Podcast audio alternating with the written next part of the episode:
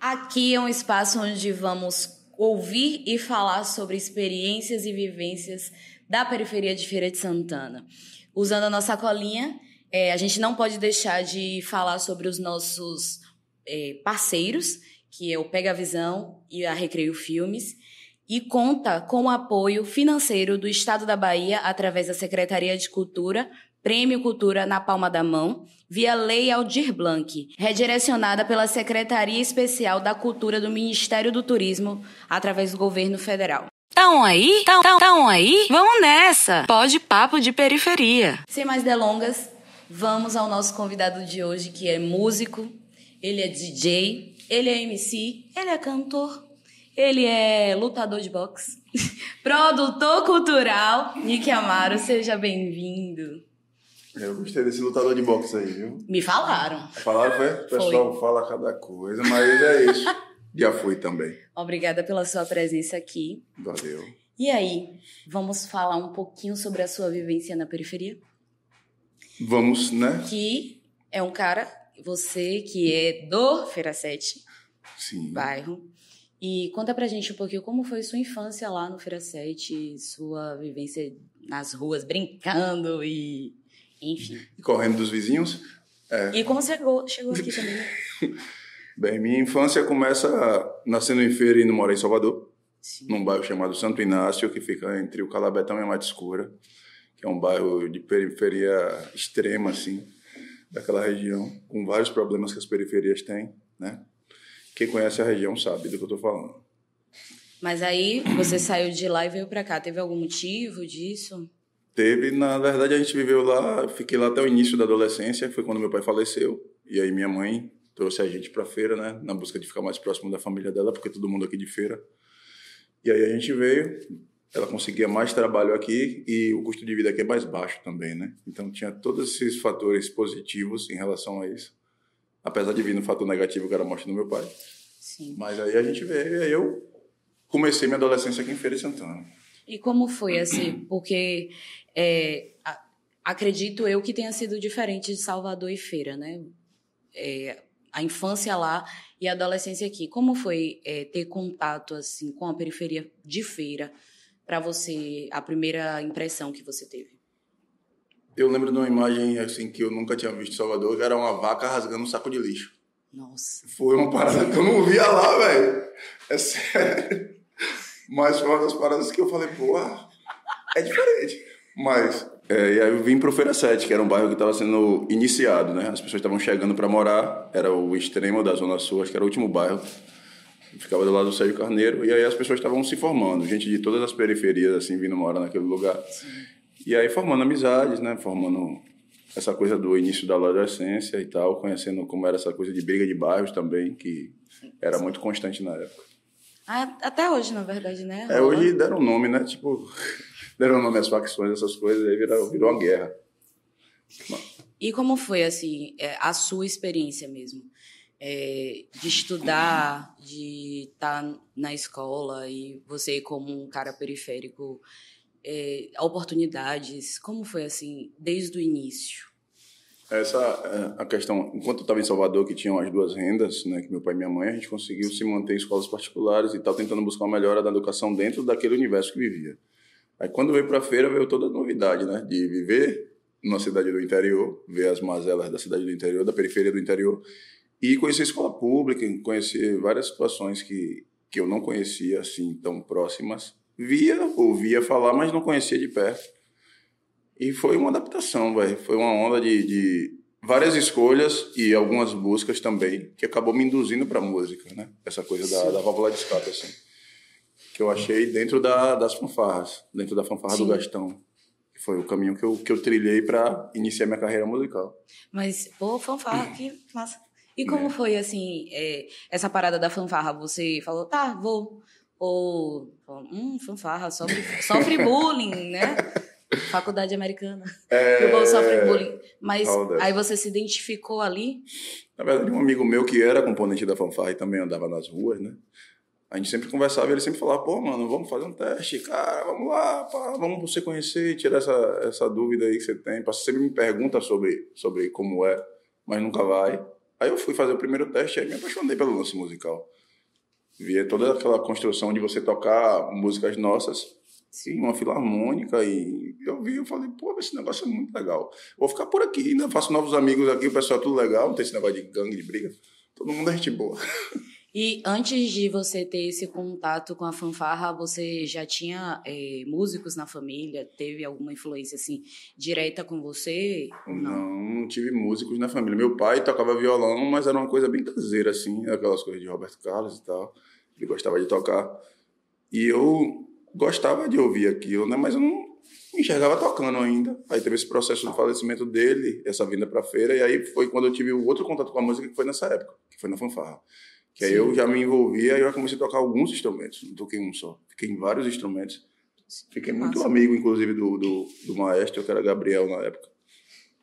E aí a gente conhecia um pouco de partitura, aprendi a ler partitura nessa época. Oh, e aí fui caminhando dentro disso, conheci o contrabaixo, comecei a tocar contrabaixo, daí veio a necessidade de ganhar uma grana, né? Porque ao mesmo tempo eu estava me envolvendo com o esporte, que era o skate. Sim. Dentro de todas as mazelas que tem dentro da periferia ali, meus amigos, alguns estavam jogando bola, estavam fazendo outras coisas, e eu conheci o skate numa época que era muito muito forte aqui em Feira, muito forte mesmo, skate de rua, street, não era coisa de pista.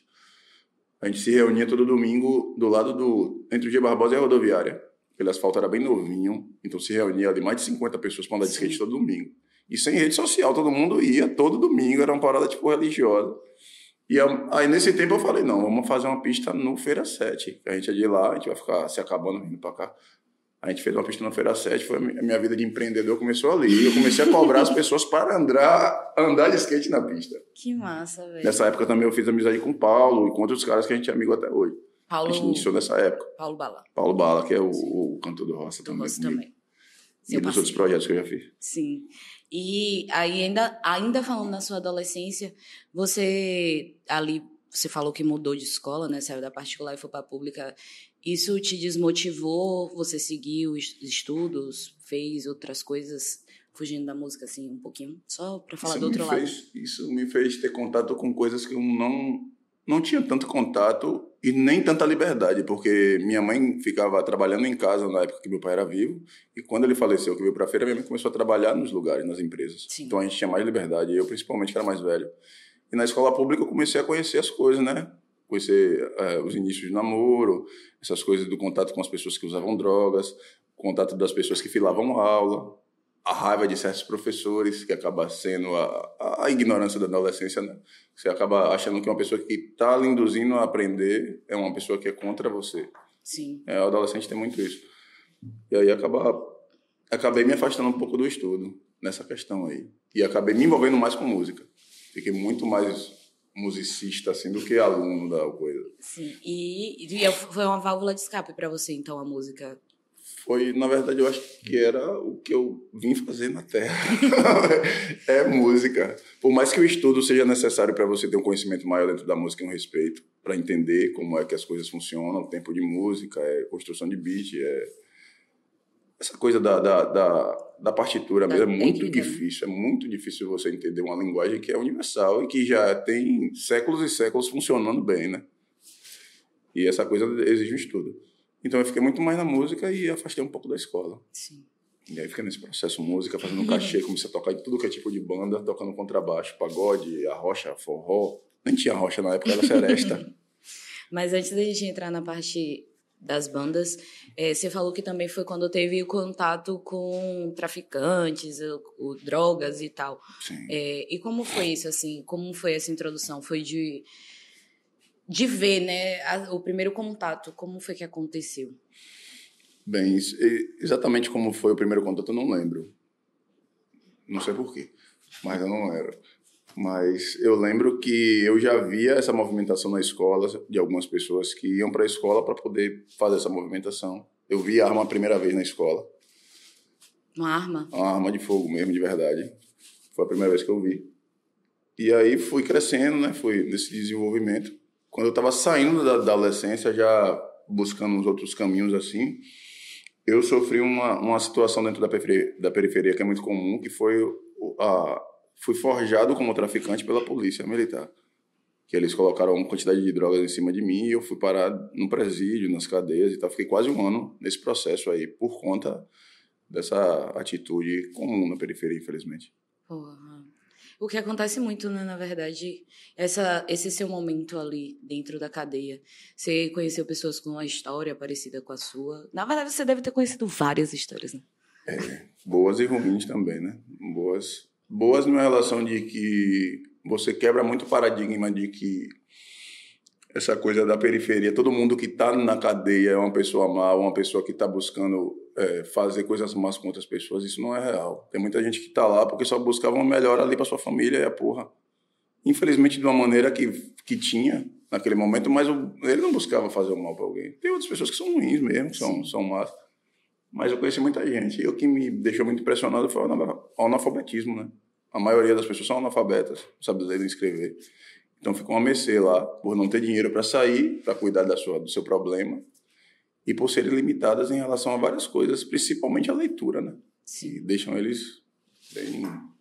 E só, só reflete a falta de oportunidade, né? Que existe muito aqui no Brasil, que tem gente tentando maquiar, Sim. porém é real, tá aí até hoje. Isso foi o quê? Quando você no, no início da, da, de você virando adulto? Sim, foi pois na é. saída da adolescência. É isso. E até hoje é da mesma forma, o sistema judiciário que não funciona para nada, enfim, cheio de brechas. A gente vê que a periferia está lá, né? Exatamente. A, a, grande massa da periferia está lá. Algumas pessoas são culpadas, merecem as penas, mas outras pessoas só não conseguem pagar por um profissional tirar ele de lá. Sim. Para resolver o caso deles, às vezes é um caso que nem é tão longo assim e tal. Aí a gente começa a ver as mazelas nessa situação. E começa a ver algumas coisas que pessoas que cometem grandes crimes nem pagam, velho. E nem é, vão. É, nem vão lá, as pessoas até passam despercebidas e a porra.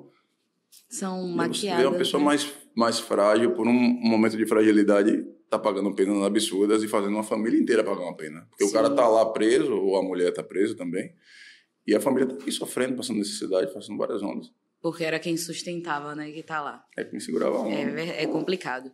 Mas aí também foi nesse período. Você ficou quanto tempo lá só pra. Especificamente assim, acho que foi sete, oito meses por aí, nessa. E para sair foi. Foi o primeiro contato que eu tive com o juiz, que foi a audiência que eu Sim. tive.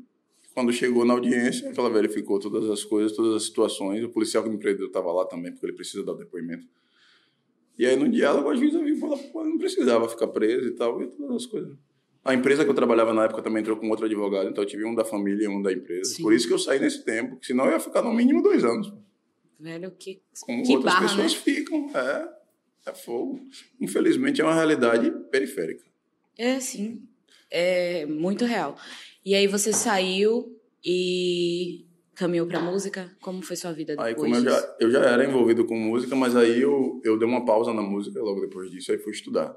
Sim. Aí eu falei, agora eu preciso estudar, né, mãe? Eu ainda pensei em virar advogado de direito e a porra pra soltar os caras.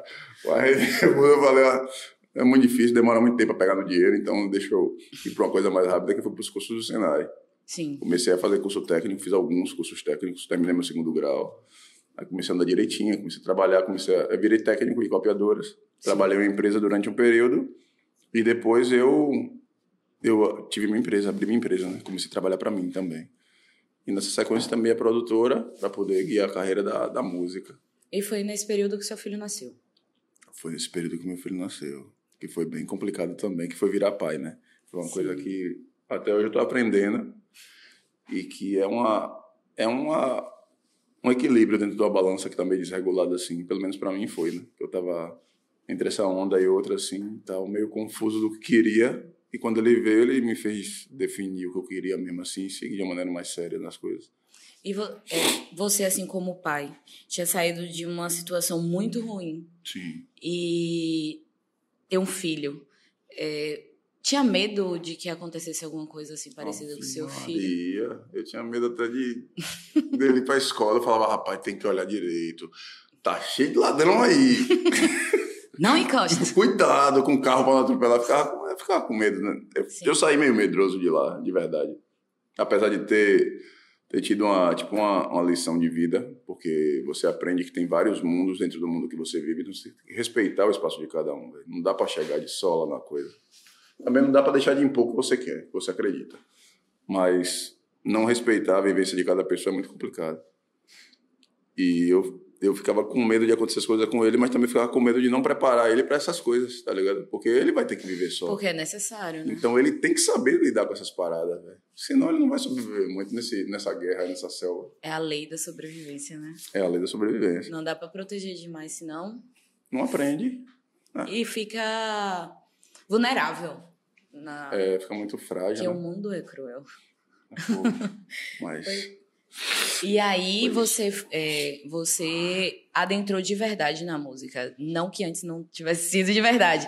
Mas aí que você falou, não, eu vou fazer isso e Foi. pronto. Foi quando eu decidi ter a minha banda. Falei, agora eu vou fazer a minha banda. Agora eu vou tocar minhas músicas. Foi quando eu fiz a primeira música, inclusive, que fala do Frasete, que é Moro num lugar onde o buzo demora a passar. É, foi por causa disso. Eu falei, eu tenho essa música, já posso fazer uma banda. E o resto é tudo cover, eu já tenho uma música. Pronto. Aí, pô, eu falei, ó, Paulo, vamos fazer uma banda. Ele falou, poxa, banda, não sei cantar. não. Eu falei, sabe sim, pô, canta essa aqui, ó, de Plant Ramp, que é a mesma coisa. Vamos nessa. Ele falou, bora. E aí a gente fez. Fez a primeira música, gravou. E aí a primeira vez que passou na, na rádio foi no programa de Elias Lúcio, no Expresso do Reggae. Sim. Que eu tinha gravado de uma maneira tosca, um ensaio. Ele falou, vai, grave direitinho, que eu passo na rádio. Aí eu me piquei, gravei, da- pelo dinheiro do trabalho, botou, e aí gravou, e a porra foi. Eu falei, ó, aí? velho, se gravar todas direitinho, todo mundo passa, velho.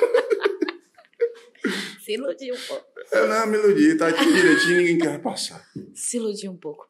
E aí, pronto. Aí essa foi a primeira banda. Mas você não ficou só nessa. Teve outras bandas. Dos Rurá, que foi a primeira banda, a gente fez uma formação com o DJ, que também não deu certo, por causa de questões pessoais e tal, de cada músico.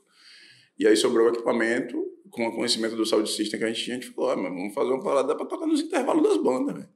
Que é a parada que funciona, e aí, tá afim? Tá, tá, tá, não tá. Eu falei, ah, falta uns equipamentos, aí a gente vai fazer o quê? Falei, vamos arrumar um dinheiro. Aí eu falei, pronto, arrumei um aniversário de 15 anos, a gente vai tocar. Aí eu falei, eu quero o quê? Ela falou, "Eu quero- ela, a menina quer funk. Baixa funk aí, pega aí no MP3 e vamos fazer. E aí a gente ia tocar 15 anos no casamento. Eu e Paulo, a gente tocou em várias paradas dessas aí. E topava Várias, tudo. Sem banda, porque a gente precisava do dinheiro. Quando Pra a gente fazer. chegasse no dinheiro de comprar parada, a gente ia parar. Foi como a gente fez. A gente tocava, ia, comia, bebia, comia, comia, comia, bebia, dançar, fazia o que tinha que fazer e pss, levava o dinheiro. Aí, um dia que comprou, falou, ó, fechou, acabou, sem E agora? casamento, sem nada. Agora vamos tocar no intervalo das bandas. Aí começou, tanto o Jailson do reggae, que é o dono do Quilombo, como o Joilson, que é o do Feira Noise, abraçaram a ideia na hora. Eles falaram, vocês vão tocar nos intervalos das nossas festas, nossas bandas, pode tocar. A gente ficava do ladinho do som ali com a mesinha, pá, e tocava e tal. E nisso foi agregando umas pessoas, pessoas que eram nossos amigos de festa, começavam a ir pra parada. Pessoas do, do evento de Jailson, do reggae, ia pro evento de Joilson, que era rock and roll, pra ver a gente tocar, velho. Eu falei, velho, tem umas pessoas vindo atrás da gente aí, velho. Um toca com esse povo aí. Aí começou a tocar, até que começou a cantar mais do que tocar. E aí virou um repertório, virou uma banda. E aí virou roça. Aí virou Roça de verdade. Não tinha nome ainda, eu falei, ah, mas essa Sound System ia dar Roça, é Roça Sound System. Que aí virou Roça Sound depois, porque deixou de ser Sound System.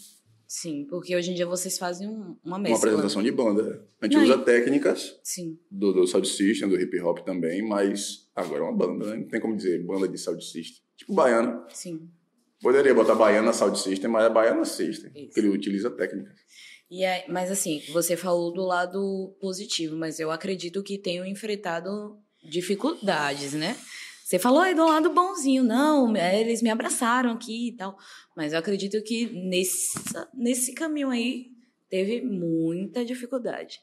Nesse momento que eles falam, pode tocar, aí vem a parte de enfrentar os profissionais da música, que são a galera do som, a galera da luz, que não estava acostumado com aquilo. Vi uns caras com a música empurrando o grave daquele jeito absurdo, e a técnica de, de som antiga é uma técnica arcaica, ultrapassada, que a galera não conhecia essa coisa do grave, esse direcionamento do grave, esse carinho com o grave. Quando a gente chegava pedia os carros, pedia as coisas, os caras ficavam enrolando horas para dizer as paradas da gente, para poder liberar uma onda, para poder liberar outra.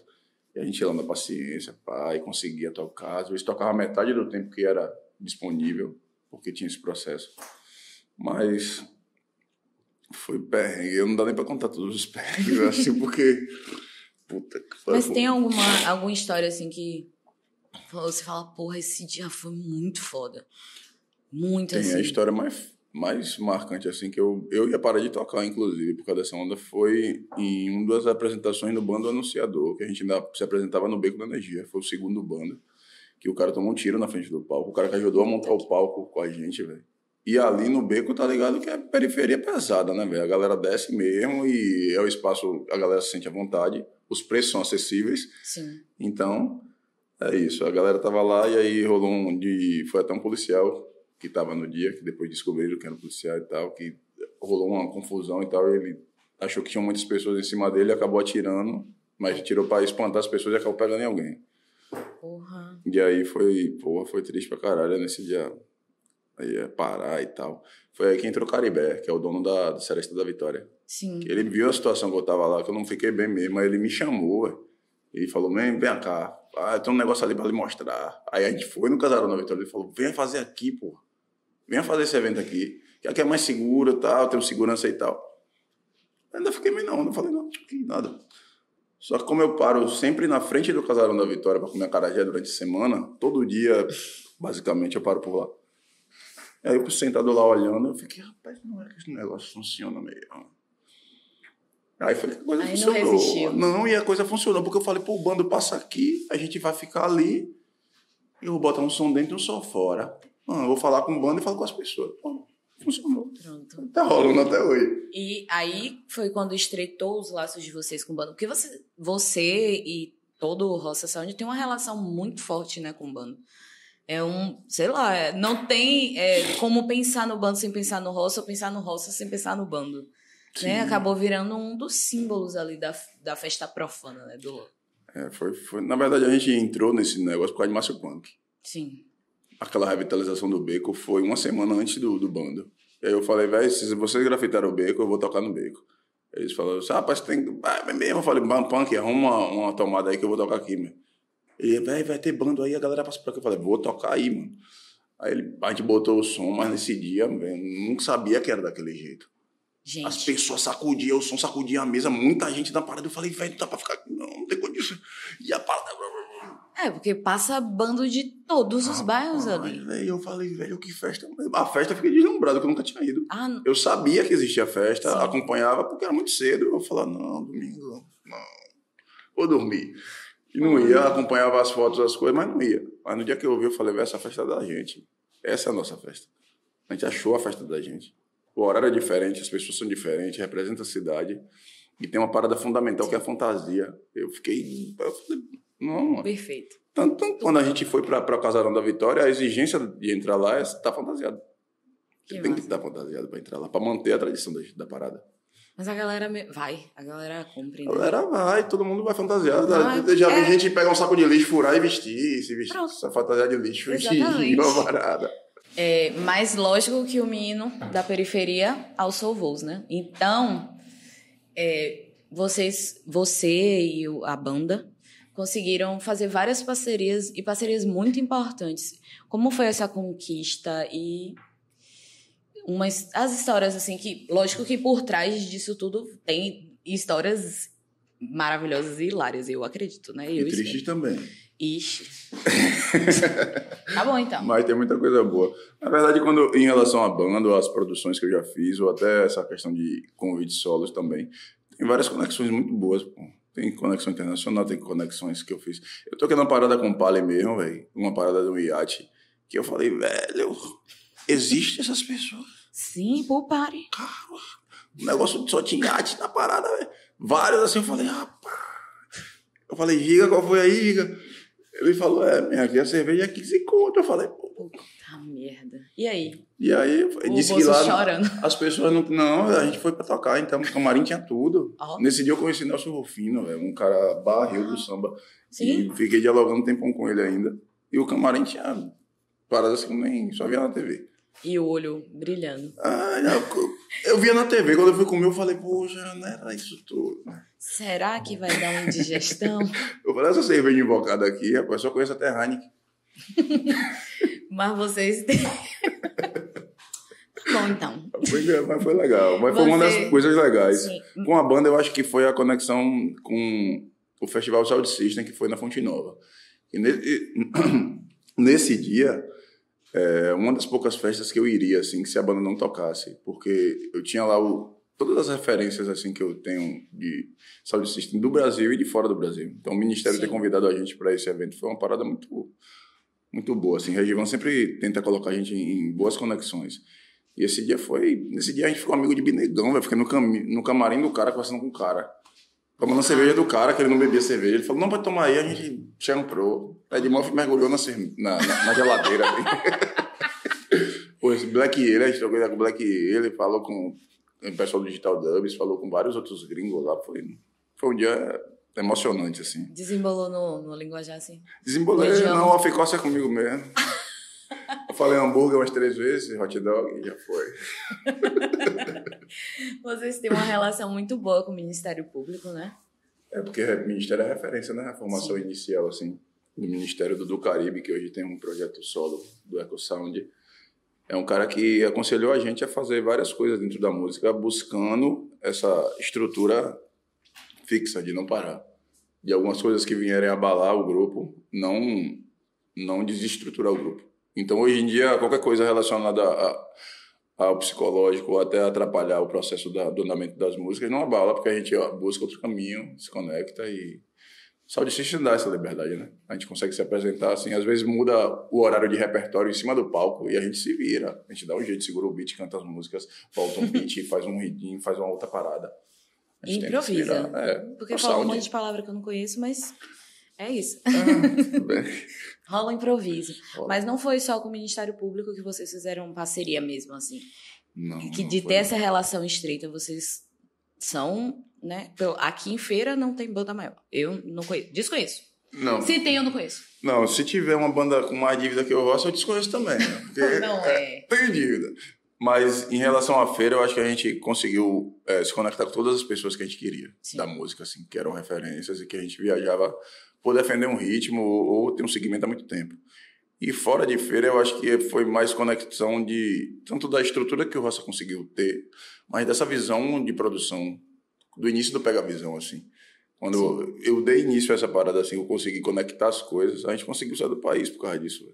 Então, Sim. foi uma conexão de, de editais, de pegar o que o Roça tinha e transformar aquilo numa, numa coisa visual dentro de um release, dentro de uma proposta, para poder que eles aceitassem essa conexão. Velho, e como foi essa parada do. do Feira 7 no Chile? Do nada, do Feira 7 no Chile. Me conta. sede- é- Porque foi o Feira 7 em peso.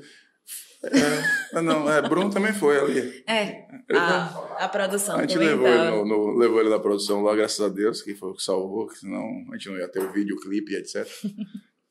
Mas é, acho que diferença no, no Chile é você usar todas as roupas que tem no mesmo dia.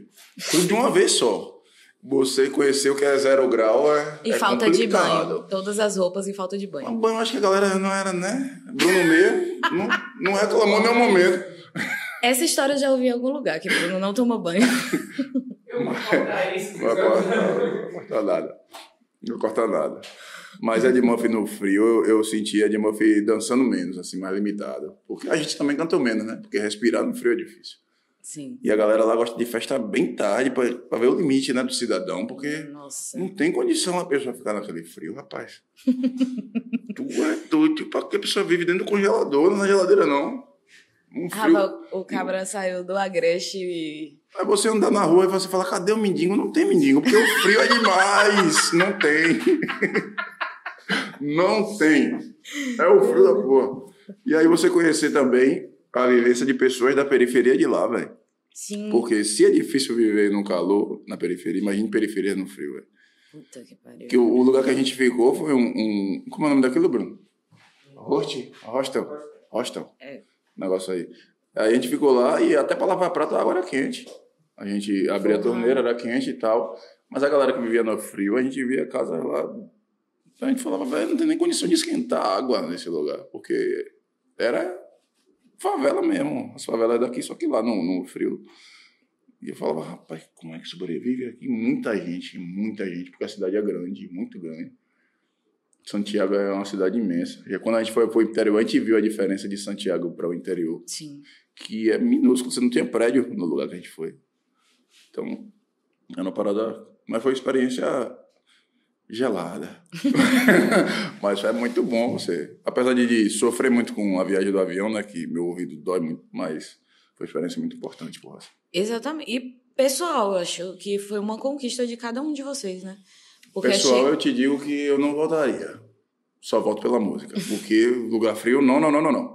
Cara, mas leva o é, calor. sa- mas é tipo, porra, eu tô aqui, eu não tenho perspectiva nenhuma, e aí do nada eu tô no Chile. Não, do nada não, eu trabalhei pra caralho. A música me trouxe pro Eu Chile. mereci estar aqui e eu consegui chegar aqui. Só tô me É, se, Perdão. se recolocando. Exatamente. Eu trabalhei muito e eu consegui isso aqui, velho. Então é uma parada Ah, sim, lógico. que é muito difícil de acontecer, pô. O objetivo era cumprir a demanda, né? A gente tá no Chile, a gente não tá aqui de turista. Eu falava isso toda hora com o Sim. Bruno. Eu falava, "É, a gente não é turista. E os caras fazendo pose pra tirar foto. Não sei, eu falava, "É, a gente não é aproveitar turista. um Vamos pouquinho." aproveitar tudo, mas Lógico. não esqueça do nosso lugar aqui dentro. Vamos no mercadinho mais barato, comprar as coisas, vamos tentar se equilibrar aqui pra poder fazer as coisas funcionar. e Bruno só queria vinho, vinho, vinho, vinho, vinho. Eu... Ele é de Muff, Pra comia água, comia água, sacaninha. Da próxima vez não leva. Você é doido? Agora, agora que a gente vai levar. Você tá falando de Ed um, um montão, assim. é, como foi a banda, né? Sa- O Sound System tem a, cara- a característica do b-boy, mas Ed é peculiar. E como foi esse contato com Ed? De falar, não, esse cara vai tocar na minha banda. Não foi assim, só, Eu só- quero esse, esse foi- cara do meu lado. Só foi dialogado até o momento de tocar intervalo de banda. O resto aconteceu. Sim. Nada foi mais, é, como é que eu posso dizer, armado ou predestinado, assim. Eu acho que a coisa já aconteceu naturalmente. A gente começou a cantar, e aí veio o, é, o Domates, colou na parada, começou a cantar com a Sim. gente. Depois veio o Ed Murphy. Que aí foi a hora, eu falei, pô, quatro é banda. E Se no artigo da- de direito é quadrilha, na música é banda. né? Sim. Então pronto. Verdade, faz sentido. É, Luiz Gonzaga eram só três e era banda, pô. Né? Então, a coisa funcionou. Aí depois que funcionou, que gruvou mesmo. Aí Domates foi pra carreira solo dele, né? Sim. Deu continuidade, aí veio o Bomani, ficou, aí também foi pra carreira solo dele, aí já veio. Agora tá com o Kel, que é DJ. Mas eu quero que você conte a história de Ed. A gente já estava num sistema de apresentação de mais execução de músicas do que discotecagem de músicas, que tem isso dentro do Sound System, né? Você discoteca umas, canta outras. Sim. E a gente já começava a cantar mais do que discotecar. Então, nessa, nesse processo, a gente cantando, sempre existia um elemento que ficava ali no cantinho do palco dançando. Bastante. Metendo dança. Metendo dança sem limite. e aí eu falei, rapaz, esse cara, esse cara é bom. Mas esse sacaninha, ele tem um tchan. Ele tem um... Aí ele veio naquele negócio aí, a gente se encontrou num evento que teve no, no, no Gastão, teve uma parada de grafite no Gastão, e a gente fez uma apresentação, participação. E aí eu já via ele dançando, né? Ele tava dançando esse dia para variar. Sim. E aí eu falei, é de aí, man, eu tô precisando de você na banda, parceiro. Vamos fazer uma participação na banda aí e tal. Ele falou, bora. Eu topo, pá, e tal. Eu falei, agora tem o seguinte, é, a gente vai tocar nessa chácara, que era um evento de RAM. A RAM fez um evento numa chácara chamada Chácara Hollywood, num lugar que até hoje eu não sei onde é, mas não acerto chegar. E aí eu falei, ó, man, a gente vai tocar nesse lugar e precisa estar lá nesse horário. Chegou outro, tá na banda. E aí eu, pan, entrei com um pau no, no velho, a gente foi, com um cacareco. Aí chegou lá, uma dificuldade danada pra achar o lugar, que, que era uma, uma fazenda mesmo. Aí quando a gente chega no lugar, quem tá lá, já dançando, ah, me adivinha quem já tava lá metendo, aquecendo as canelinhas. O Ed Ed. Murphy, né?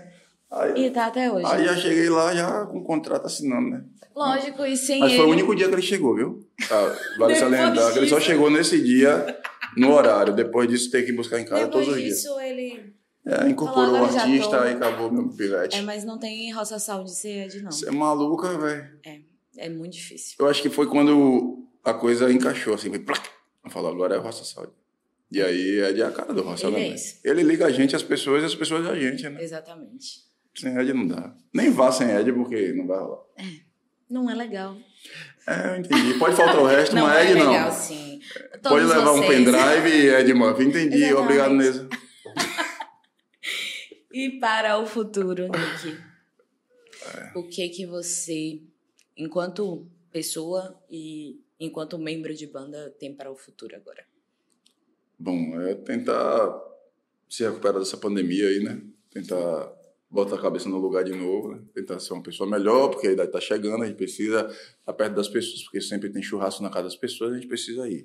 Então, mas é isso, a gente tentar equilibrar o juízo para não cometer os erros de antes, tentar fazer coisas mais legais a partir de agora, tanto na vida pessoal como nessa questão da carreira. Né? Tentar direcionar a banda de uma maneira onde a gente se desgaste menos, esteja em eventos melhores, possa apresentar a música de maneira melhor fazer trabalhos menor, melhores, se conectar com as pessoas, né, chegar mais distante possível. E o limite não existe, né? Tentar cada vez mais e mais e mais e mais e mais e distante, tanto na vida como nas profissões, né? Que não são, não é uma só. Sim. Antes de escutarmos Nick, vamos só dar um lembrete que é sobre o merchan da periferia.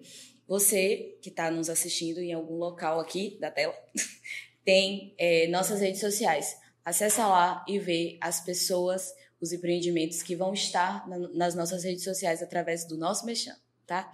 E só lembrando que temos parceria do Pega Visão e da Recreio Filmes e conta com apoio financeiro do governo do estado através da Secretaria de Cultura, Prêmio Cultura na palma da mão, através da Lei Aldir Blanc, redirecionada pela Secretaria Especial de Cultura do Ministério do Turismo através do governo federal.